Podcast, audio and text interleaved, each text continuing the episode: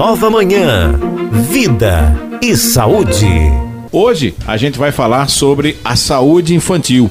Nosso convidado já está aqui no estúdio para a gente falar sobre esse assunto. Porque promover a saúde das crianças é essencial para garantir um começo de vida saudável, né? Desde os cuidados com o pré-natal até os primeiros anos, é crucial proporcionar acesso a serviços de saúde adequados, administrar imunizações essenciais também, garantir uma alimentação balanceada e oferecer orientações valiosas aos pais.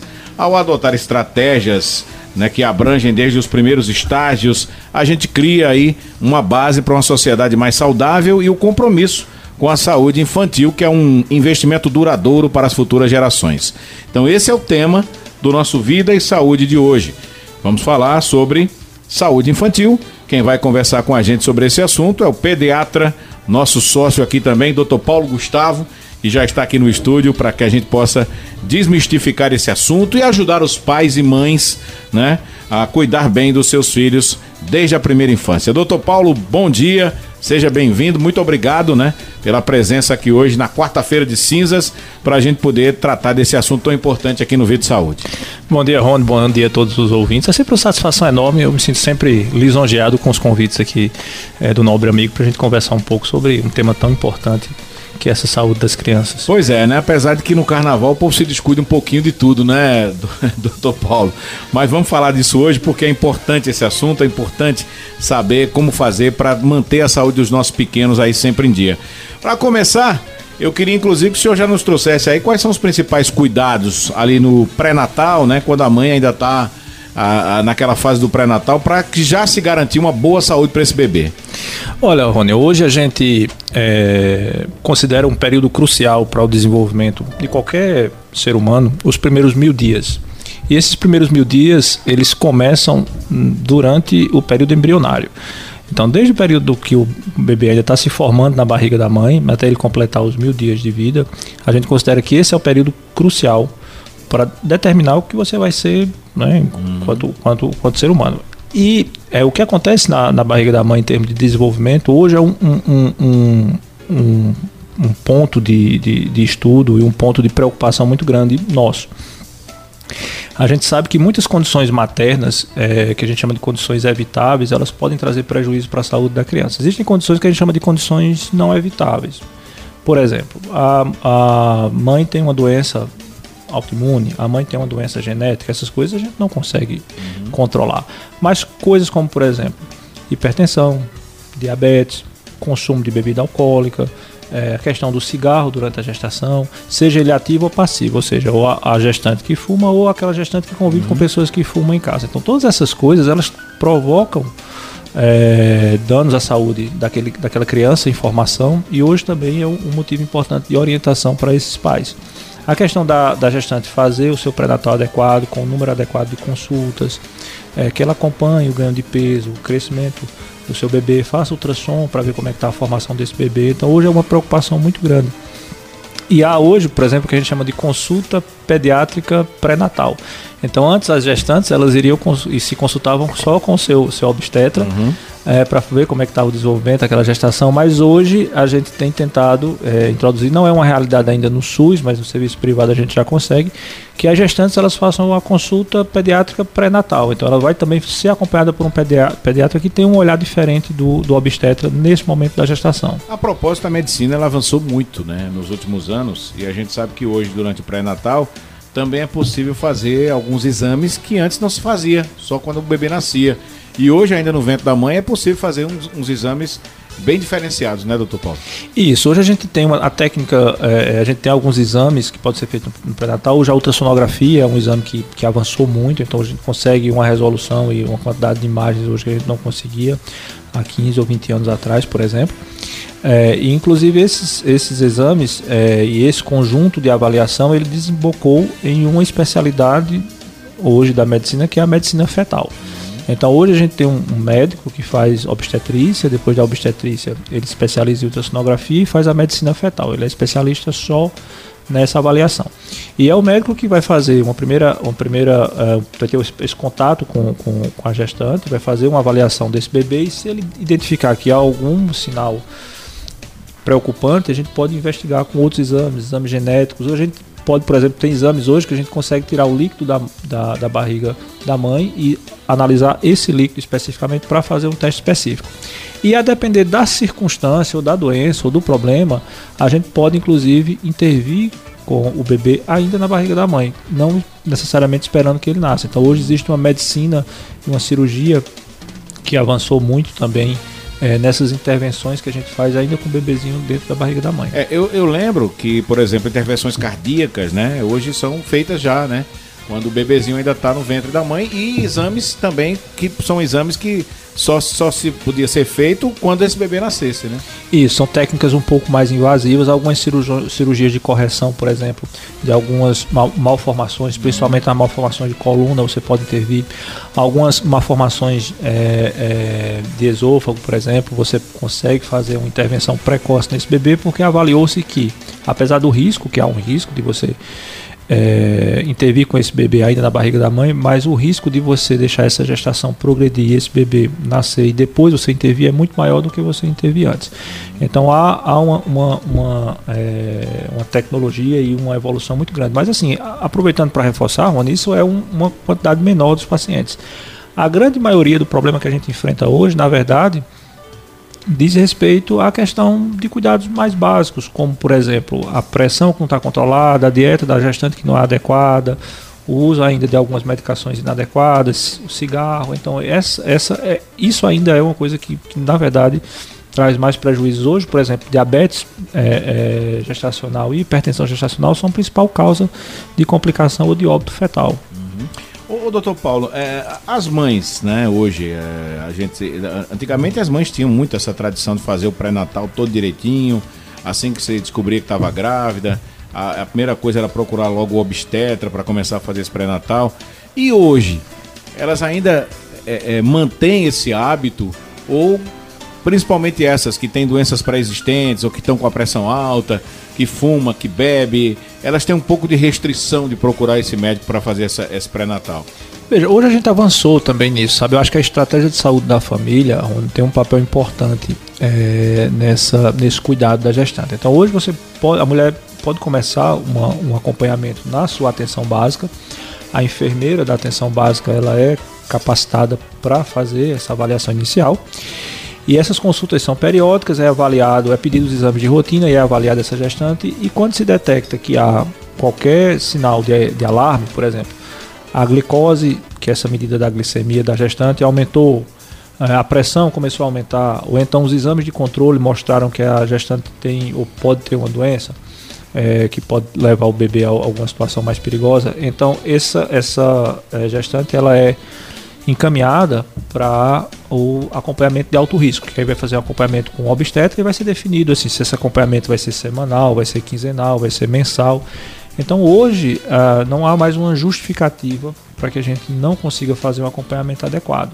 Inclusive a atenção básica faz uma coisa importante que é a chamada busca ativa. É, e aí eu aproveito esse, essa grande audiência do seu programa para fazer, inclusive, um elogio importante aos ACS, né? Então, os ACS eles é, têm um papel fundamental de inseridos na comunidade, eles começam a fazer o monitoramento é, dos pacientes daquela região e aí quando eles percebem que há ou quando eles sabem que há uma gestante que não foi ainda para uma primeira consulta, então esse ACS ele faz essa busca ativa, leva essa gestante para a atenção básica e aí a gente começa o acompanhamento. É, então é importante. O Ministério da Saúde preconiza que sejam pelo menos 7 a 8 consultas pré-natal para um parto que a gente chama de risco habitual. Uhum. Se a gestante tiver uma condição de doença grave, tiver uma condição que leva o bebê a perigo, como por exemplo, como eu falei, pressão alta, diabetes, uhum. então ela pode fazer mais consultas, mas pelo menos 7 a 8 consultas. O, o, diminuiu muito hoje, é, é, doutor Paulo, o risco, né, de, de que as mulheres geralmente falavam, falava muito em eclamps, né, que é quando a mulher está com a pressão muito alta, né. Diminuiu muito o número de, de, de, de, de jovens, de mulheres que acabaram perdendo a vida por conta dessa condição? Veja, a eclâmpsia, que a gente antigamente chamava de tinha o termo de pré-eclâmpsia, eclâmpsia, é, eclâmpsia, eclâmpsia grave. Hoje a gente tenta chamar tudo de eclâmpsia porque causava muita confusão. Que é quando você tem uma, uma, uma pressão elevada no final da gestação principalmente e isso leva a algumas alterações é, para a mãe e leva a perigo o bebê. A eclâmpsia é uma, uma, uma condição que é uma doença tipicamente da gestação. Há algumas coisas que a gente ainda não entende, mas parece ter uma relação com a formação da placenta e dos vasos placentários. Existem alguns fatores de risco, mas o fato é que a gente não consegue, talvez, diminuir muito a incidência da eclâmpsia, mas a gente consegue intervir de maneira mais precoce. Então, quando a gente percebe que aquela gestante com 36, 37 semanas, ela começa a apresentar picos hipertensivos importantes, então ela é avaliada por um obstetra e às vezes há indicação de interrupção da gestação por uma cesárea. E aí é uma das indicações clássicas e claras de cesárea e quando bem indicada, ela salva a vida da mãe e salva a vida da criança. É, o senhor falou aí num, num, ponto importante, que são as consultas, né? É, o, o, Ministério da Saúde preconiza até sete consultas nesse pré-natal. E, e, e, os exames complementares, por exemplo, a, a, ultrassonografia que tem que ser feita, o de acompanhamento, qual é o, a quantidade, qual é o período que tem que ser feito? Veja, existem algumas, algumas é, é, divergências com relação à literatura, mas assim, o que o, o, a, o, Ministério da Saúde faz é pelo menos uma recomendação geral para aquelas gestantes de chamado risco habitual. Então ela deve fazer uma ultrassonografia obstétrica, pelo menos ali no primeiro trimestre, depois fazer uma chamada ultrassonografia morfológica. Nessa morfológica a gente vai ver as dimensões do bebê, crescimento, maturação, se está tudo adequado, se tem alguma má formação. É, se houver algum sinal de que há alguma coisa que não está adequada, a gente pode começar a pedir mais exames. Mas em geral ela, ela, ela faz entre duas e três ultrassonografias durante toda a gestação. É, os exames de controle que ela faz, ela deve coletar sumário de urina com alguma frequência, porque a gestante tem uma condição que é o seguinte: ela pode não ter infecção urinária com sintomas, mas ela pode ter bactérias na urina. E essas bactérias na urina podem desencadear um trabalho de parto prematura. Então essa, essa urina da gestante ela tem que estar sempre sendo acompanhada, porque se houver sinais de, de bactéria a gente precisa tratar. Tem que fazer a curva de glicose, que é aquela furadinha no dedo, ou então o exame de glicemia, às vezes fazer o teste de intolerância oral à glicose, que é colocar a glicose, tomar aquela garapa e fazer o, o exame. A gente também solicita testes de VDRL, que é o teste de sífilis, que deve ser feito no começo da gestação e depois repetido no final da gestação. A gente sempre faz também o teste de HIV. E a depender das circunstâncias da, da paciente, a gente pode pedir outros, outros testes, mas basicamente esses. E as vacinas que são importantes, que a gente precisa fazer para hepatite, rubéola. É, é, se fala muito que quando a mãe tem algum problema de saúde, possivelmente essa criança vai herdar né, isso aí para o futuro por exemplo, doenças é, já pré-existentes, como o senhor falou, né? A, a, pressão alta, diabetes, né? Mas tem outras doenças, por exemplo, como doenças de pele, alergias, tudo isso a criança pode realmente absorver quando ainda está no ventre da mãe?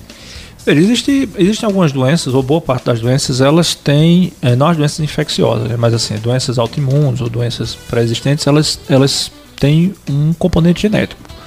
Então há uma maior chance de você ter uma doença. Então, por exemplo, a mãe que tem uma doença uh, autoimune, lúpus, né, artrite reumatoide, então uhum. ela pode, com uma maior é, probabilidade, transmitir para os seus descendentes, mas não, também não significa que isso vai acontecer.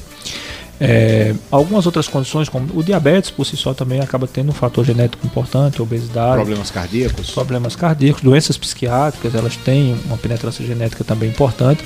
É, mas assim, aí seria talvez mais uma questão genética mesmo. A gente sabe que boa parte dessas doenças elas têm um componente genético, se bem que algumas a gente não entende bem.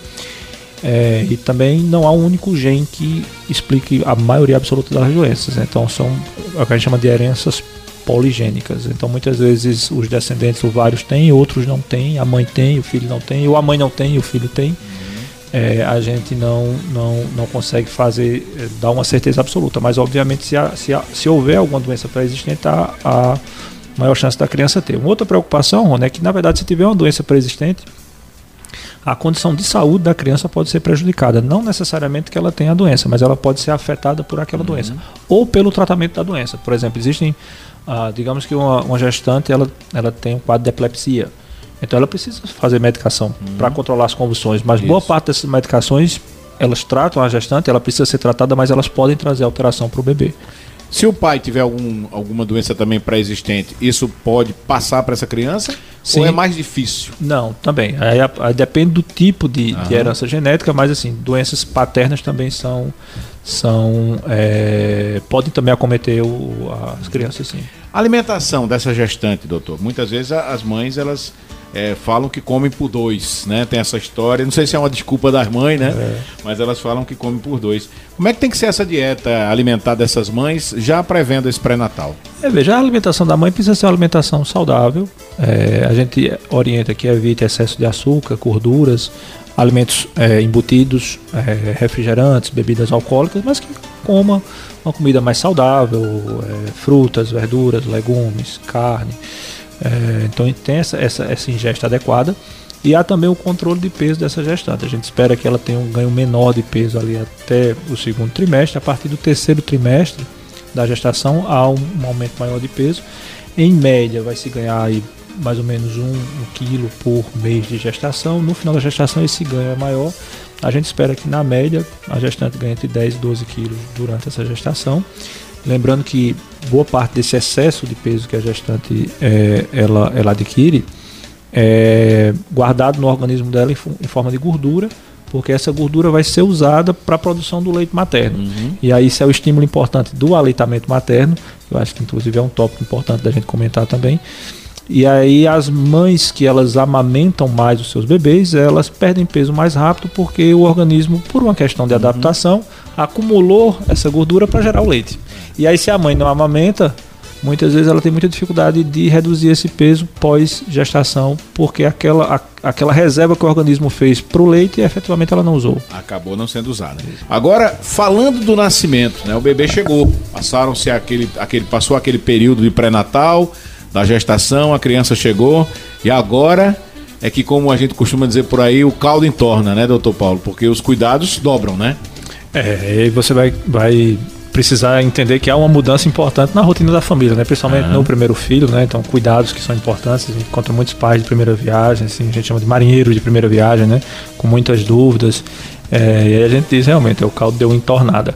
Mas é importante que essas crianças tenham um acompanhamento adequado. A maioria absoluta dessas crianças vão nascer bem, mas lembrar que também mais ou menos cerca de 10% das crianças que nascem, nascem com uma necessidade de uma atenção especial, principalmente ali na hora do parto, e aquele cuidado também na hora do parto é fundamental.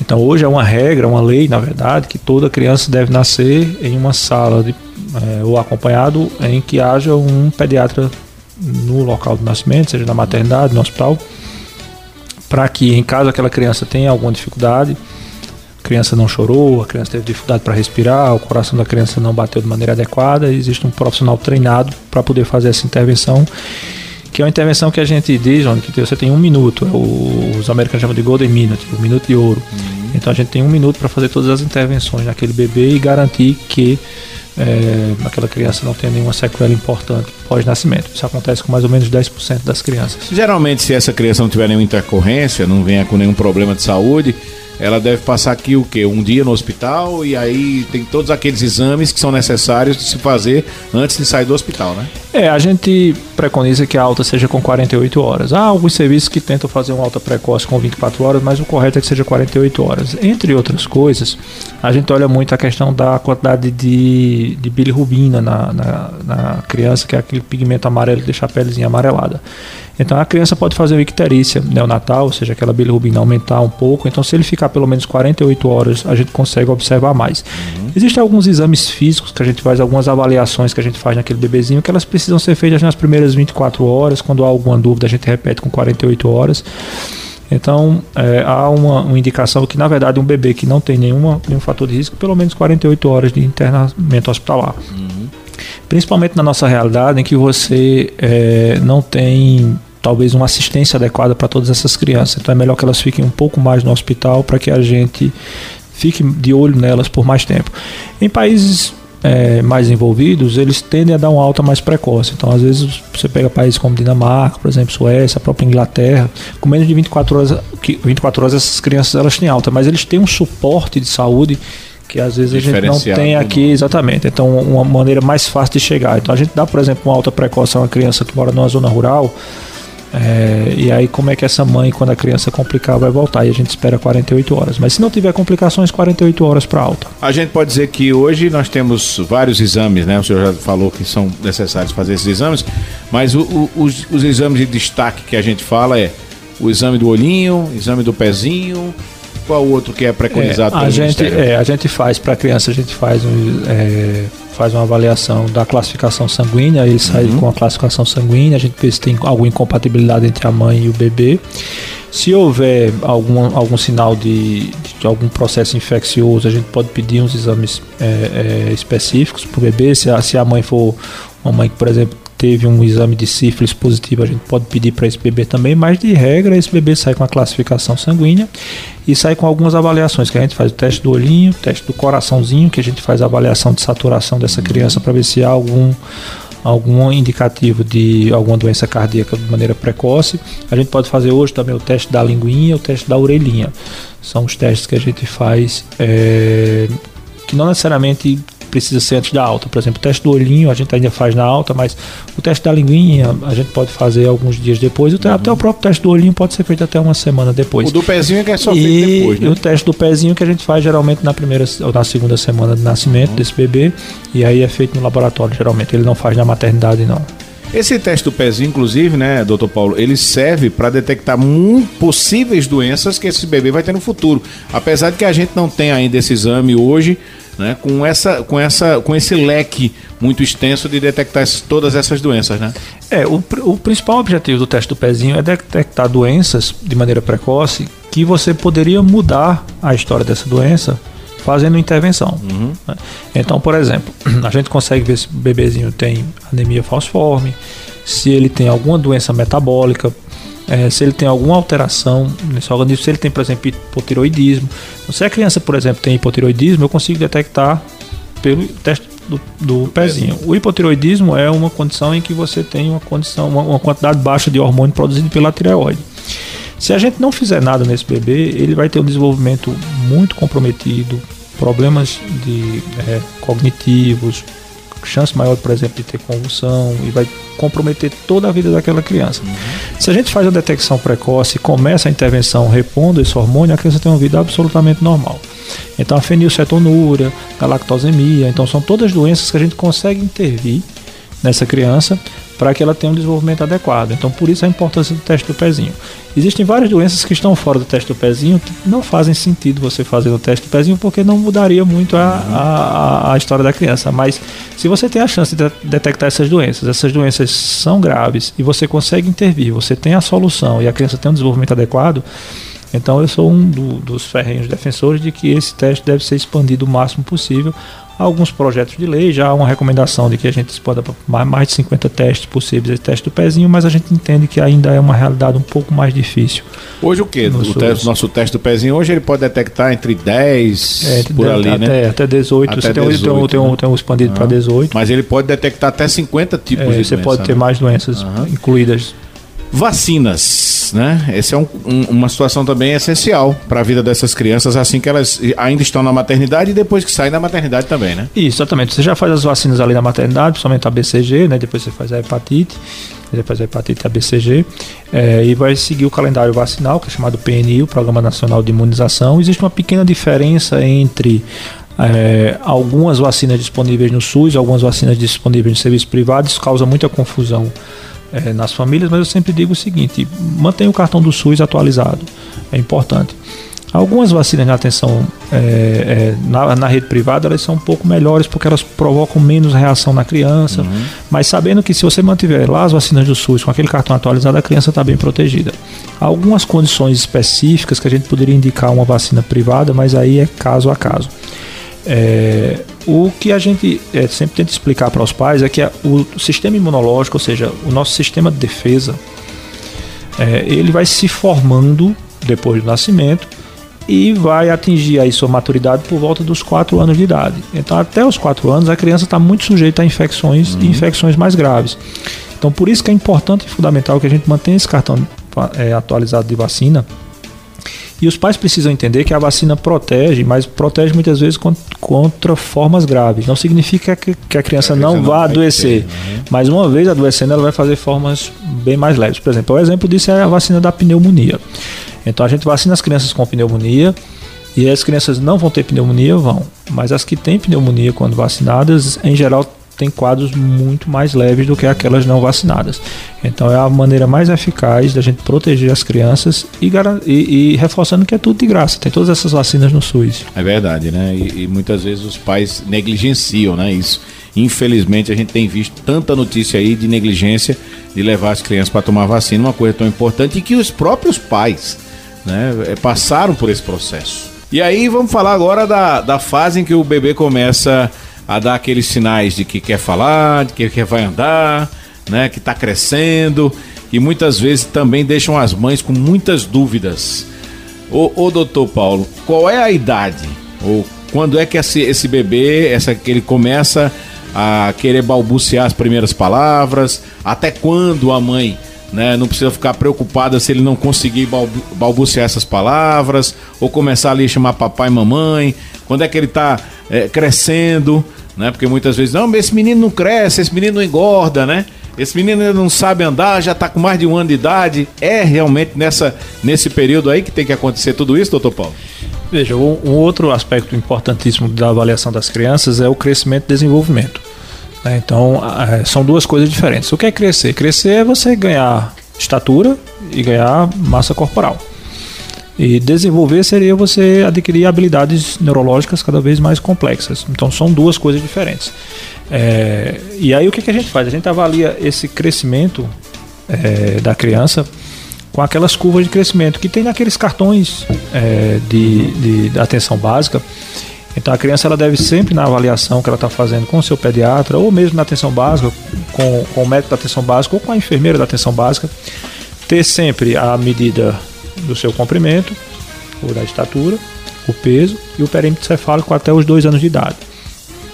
Se perceber que a criança está saindo daquela sua, sua, curva de crescimento, cada criança tem uma curva, então ela está saindo daquela curva de crescimento, ou seja, ela vinha com a curva normal e começou a perder, ou começou a ganhar demais, ou que a criança não se encaixa nas curvas normal, de normalidade, né, geralmente a gente considera que está dentro da faixa de normalidade dois desvios padrões acima ou abaixo, então essa criança ela precisa ser avaliada sobre um olhar é, de um médico pediatra ou de um, de um, de um médico especialista é, nessas circunstâncias. Essa é a questão do crescimento. Para o desenvolvimento, a gente faz o que a gente chama de avaliação dinâmica do crescimento. A gente avalia essa, do desenvolvimento, a gente avalia essa criança, o desenvolvimento dela mês a mês e começa a observar como é que estão sendo esses ganhos. Porque a gente pode ter alguns problemas, que é o seguinte, a criança ela pode, por exemplo, chegar e estar tá ganhando habilidades, ganhando habilidades, em determinado momento ela parou, estacionou. Isso.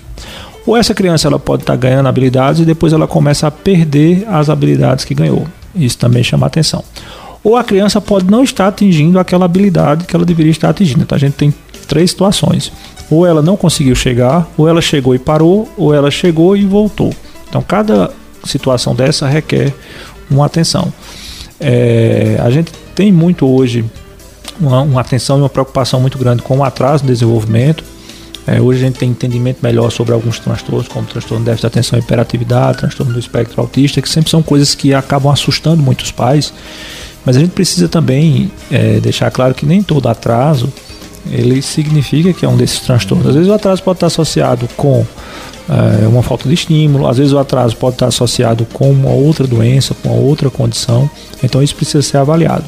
A recomendação que a gente sempre faz para os pais é que, ao perceber qualquer atraso em qualquer etapa, que esse, essa criança seja logo avaliada, que pode ser pelo seu médico pediatra, não precisa ser um neurologista pediátrico, mas pode ser pelo seu médico pediátrico, mas essa criança precisa de uma avaliação. É, a gente usa algumas tabelas, né, inclusive esses valores foram, é, esses, esses marcos de desenvolvimento foram revistos recentemente pela Sociedade Americana de Pediatria, ainda está causando uma certa polêmica, mas em geral a gente espera, por exemplo, que a criança comece a sentar sem apoio por volta do sexto mês, é até o sétimo mês, ela geralmente faz isso é, ela já começa a andar com apoio por volta do nono, décimo mês. Uhum. Por volta de um ano de idade, ela já, um ano, um ano e um mês, ela já deve andar sem apoio Algumas crianças andam um pouquinho mais tarde, mas na média vai ser isso. Aos 3, 4 meses você já começa a fazer o que a gente chama de lalação. Ah, ah, pá, pá, pá, ma, ma, ma, ma, às vezes sem tanto sentido. A partir do sétimo, oitavo mês você já começa a dar algum sentido, então é normal a partir daí ele já começar um mam, mam, mam, se referindo mais à mãe. Uhum. A partir de um ano de idade já deve falar algumas palavrinhas e aí, aí ela vai começar a adquirir é, mais palavras, vai começar a partir de um ano, dois, um ano e três, já começar com palavras de duas, três três é, é, frases de duas, três palavras, Isso. já começa a entender melhor os comandos, obedecer comandos. Mas muito antes da fala, porque a fala é uma coisa que preocupa muito os pais, né? Assim, a, a, o atraso, assim, a não tá falando, tá atrasado. Mas muitas vezes a gente já percebe alguns atrasos mais precoces. Então, por exemplo, a criança que não olha no, no, rosto da mãe, a criança que não aponta, a criança que é chamada e ela não, ela não atende, responde. a criança que não demonstra assim, felicidade quando chega perto do pai, quando chega perto da mãe, a criança que não procura rosto. Então, é uma criança que ali, pelo seu sexto, sétimo mês de vida, já demonstra alguns sinais de que tem algum atraso e a gente precisa acompanhar. Dá para dá pra identificar já nessa idade se essa criança pode ter autismo, se essa criança pode ter TDAH, ou qualquer outro problema neurológico que possa estar influenciando nesse crescimento? Veja, o diagnóstico desses transtornos eles não, tão, não são simples. Né? O que a gente vê hoje, na verdade, muitas vezes é um, um super diagnóstico. É, eu, eu, sempre digo aos pacientes, né, e, falo isso para os meus alunos, a gente divide essa questão da, dos transtornos na, na, na, na neuropediatria, a gente divide em dois grandes grupos. É, no SUS, a gente tem um subdiagnóstico. Então são pacientes com transtorno que demora muito a conseguir ter uma consulta e tendo a consulta demora muito ao diagnóstico, demora muito às terapias. E às vezes até os pais demoram muito também a Isso. levar essas crianças. É, né? por várias circunstâncias, várias uhum. condições. E no serviço privado em geral, a gente tem um super diagnóstico. As crianças sendo diagnosticadas muito cedo, sem tantos critérios e muitas vezes com um diagnóstico que vai marcar a criança para o resto da vida. Então a gente vive meio esses dois, dois mundos. Hoje a gente se preocupa muito nessa questão do super diagnóstico porque a gente precisa lembrar também que as crianças são crianças. Então muitas vezes uma trela, uma desobediência, é, uma birra não significa necessariamente um transtorno, mas às vezes a gente recebe, ah, porque uma criança respondeu, porque foi desrespeitoso com um adulto, é um transtorno, e a gente tem que ter cuidado com isso. Precocemente a gente já consegue perceber alguns, alguns traços que fazem a gente pensar no transtorno do espectro autista. Assim, o transtorno do espectro autista você não tem uma, uma idade específica para dar um diagnóstico. O diagnóstico é dado em critérios, né? você tem que ter prejuízos comportamentais, prejuízos sociais e prejuízos na comunicação. Então, se você atende esses critérios, você tem um diagnóstico. É muito difícil a gente dar um diagnóstico com menos de dois anos de idade, porque é uma fase que a criança ainda está adquirindo a fala. Mas tem crianças com menos de dois anos que a gente já intui assim que vai acabar fechando o critério para transtorno do espectro autista pelo, pelo número de, de, de, de alterações que a gente observa. Uhum. É, o, o, TDAH, por exemplo, que é outro transtorno de desenvolvimento, é um transtorno que, em geral, a gente tem um pouco mais de dificuldade de conseguir diagnosticar, porque algumas manifestações vão acontecer aí por volta dos 3, 4, 5 anos de idade.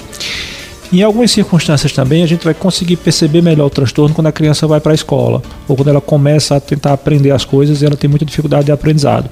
Então, às vezes, a gente precisa que essa criança entre na escola para a gente conseguir fechar o diagnóstico.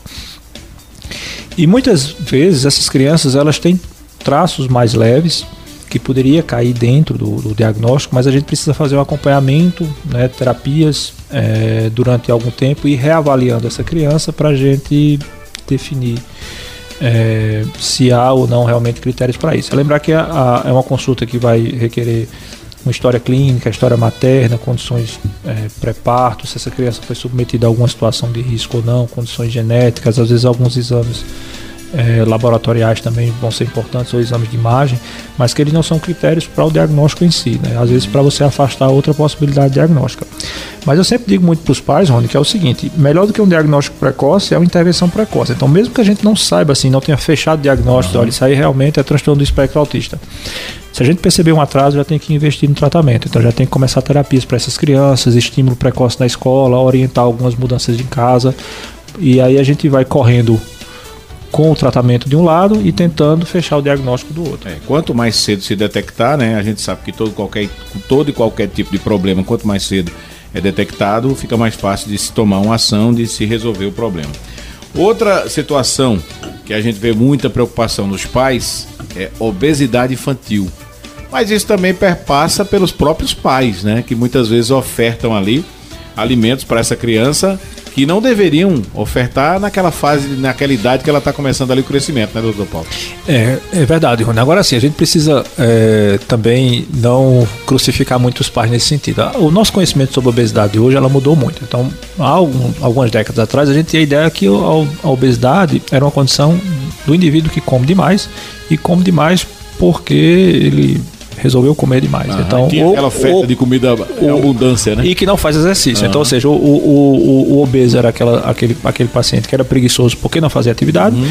e tinha uma má educação alimentar. Ou seja, eu bastava, ou bastaria eu botar o cara para fazer exercício e melhorar a alimentação, que ele deixaria de ser obeso. Exato. O que não é verdade. Hoje a gente considera a obesidade como uma doença metabólica que envolve muitas outras coisas. Existe uma predisposição genética, então, por exemplo, filhos de pais obesos têm maior chance de ter obesidade, mas há sim um fator é, comportamental no sentido da oferta inadequada de alimentos. Então hoje a gente tem uma, uma, uma, alimentação muito baseada no chamado carboidrato refinado, esses alimentos industrializados, as crianças comem mal, se alimentam mal, tomam muito refrigerante, consomem muito açúcar, e isso com certeza tem é, contribuição. E uma outra coisa importante sobre a obesidade, Rony, é que essa gordura na infância é diferente da gordura da fase adulta. Uhum. O tecido adiposo da criança é um pouco diferente da família, da, do tecido adiposo é, do adulto. Só para a gente fechar aqui o nosso, nosso assunto de hoje, né? Falando da, da, dessa idade escolar também, hoje cada vez mais os pais estão botando as crianças mais cedo na escola.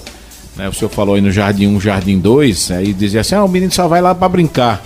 Mas existe uma idade específica ou, ou uma idade que seja preconizada para começar a se, introdu se introduzir na, na, sociedade, nas escolas, com as crianças, com outras crianças, para tentar ter essa interação? Veja, não há uma idade específica. Legalmente, você não vai conseguir colocar uma criança na escola pública com menos de 4 anos de idade, que vai ser o mínimo que elas vão exigir para isso, né?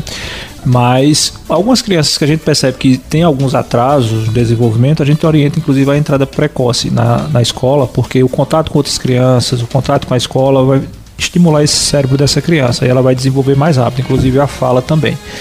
É, e a ideia de ah, vai para brincar, vai para se divertir, não é muito mais do que isso, né? Porque na verdade é, a criança nessa fase muito pequena ela não, não deve se preocupar muito com o currículo. Eu não vou para a escola para aprender um, um, idioma, não vou. Eu vou para aprender habilidades sociais. Saber que eu tenho que respeitar espaços, dividir espaço com os meus coleguinhas, que eu tenho que respeitar a minha professora, que eu tenho hora para entrar, hora para sair, tenho hora do recreio. Existe uma fila do lanche que tem que ser é, é, respeitada, porque quando eu chorar querendo a atenção da professora, a professora não pode dar, porque ela tem mais 20 alunos para dar atenção. É, que alguma vez eu vou ficar chateado com um coleguinha que vai roubar meu lanche, mas quando eu tiver a oportunidade eu também vou roubar o lanche do coleguinha. E a gente vai para a escola para aprender uhum. essas questões sociais nessa primeira fase, para se divertir, para brincar. Então a criança pode fazer isso, não deve se exigir muito currículo nessa primeira fase, não. Por volta dos 4, 5 anos de idade, você já começa com conteúdos, né? Porque aí a criança logo mais aos 6, 7 anos uhum. vai ter que estar alfabetizada. Aí a gente faz essa distinção. Doutor Paulo Gustavo, que satisfação recebê-lo novamente aqui nos Estúdios da Cultura, para a gente bater esse papo tão legal, né? O papo vai fluindo aqui, a gente vai conversando e acaba trazendo muitas orientações aí para as mamães, para os papais, principalmente os marinheiros de primeira viagem. E mais nesse dia aqui, né? Quarta-feira de cinzas. Que satisfação recebê-lo aqui. O nosso convite, se o senhor sabe, está aberto para voltar quando o senhor quiser. Não, eu que agradeço e fechando aqui o carnaval com chave de ouro, né? Que legal. Um abraço, doutor Paulo. Ah, igualmente, Rony. Um abraço.